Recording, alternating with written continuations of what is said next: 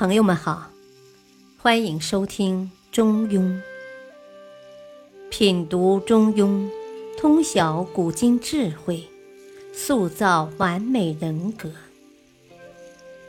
原著：战国子思，播讲：汉乐，《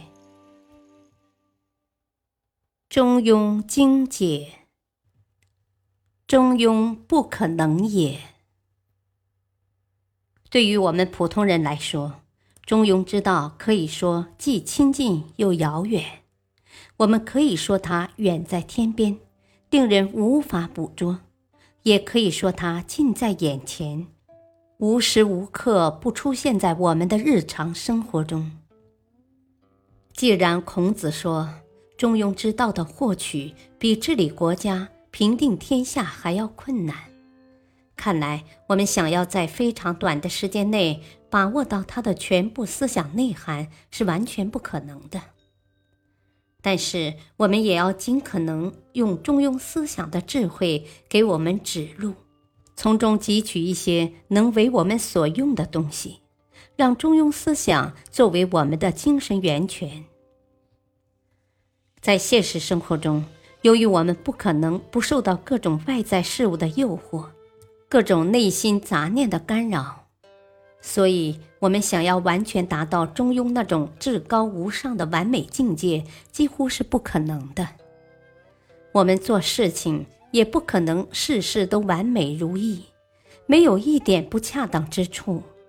即便是我们考虑的再周全，有时候也难免出现漏洞，这些都是难免的。我们不必过分的责怪自己。因为正如孔子所说的那样，想要完全达到中庸之境，几乎是不可能的。对于我们生活中遇到的一些具体事情，我们总是希望他们按照我们的意志去发展，按照我们的希望去达到最终的目标。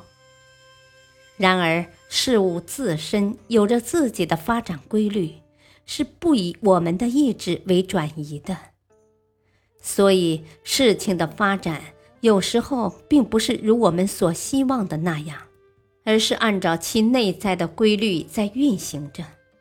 我们对此不免失望，而且在人类尚未认识到这些自然规律之前，我们在驾驭事情的发展方向方面几乎是无能为力的，又是无可奈何的。但是，如果我们对中庸思想有所了解，我们也许就会更理智地看待这些事情，就会明白其中的道理所在。虽然说那些至高无上的中庸之境，我们一时无法达到，可是了解一些中庸思想，也会让我们受益匪浅。中庸之道作为最高的人生智慧，它讲的就是不可任性而为。要了解客观事物本身的规律，做任何事情都要有分寸，掌握好尺度，做到无过之、无不及。中庸之道讲究恰到好处，不偏不倚。这一点虽然说很难把握，但我们可以尽可能的去做到。我们可以把这种思想作为我们在现实生活中为人处事的内心法则来坚守，而它的智慧体现在诸多方面。比如，我们经常听到这样一句话：“社会像一个大火炉，我们应该保持适当的距离才能取暖。如果靠得太近，我们有可能会被它的火焰烧着。”离得太远，在我们寒冷的时候又无法取暖。这种为人处事方式，正透露出中庸思想的智慧和哲理所在。中庸思想中包含着无穷无尽的人生智慧，是我们取之不尽、用之不竭的精神源泉。虽然说我们不可能完全穷尽其中的智慧。参透其中的哲理，但是如果我们能够明白其大义，通晓其大理，相信对我们的人生会大有裨益。同时，如果从道德领域来说，其实人的存在就是使自己和自己周围的一切都和人生大道相符合而不相违背，就是使自身人格更加完善，品格更加完美。中庸之道不仅是众多智慧之源，也是人格修养的最高境界。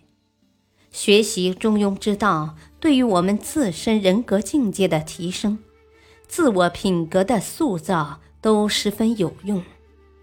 即使我们不能够成为人人敬佩的君子，那么我们的品行修为也至少不为人所厌恶，至少也可以得到别人最起码的认可及尊重。至高无上的中庸之境。正如孔子所说的那样，是我们一般人很难做到的。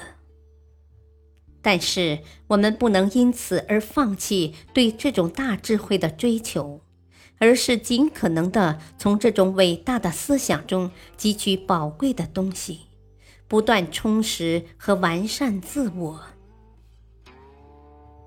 感谢您的收听，下期再会。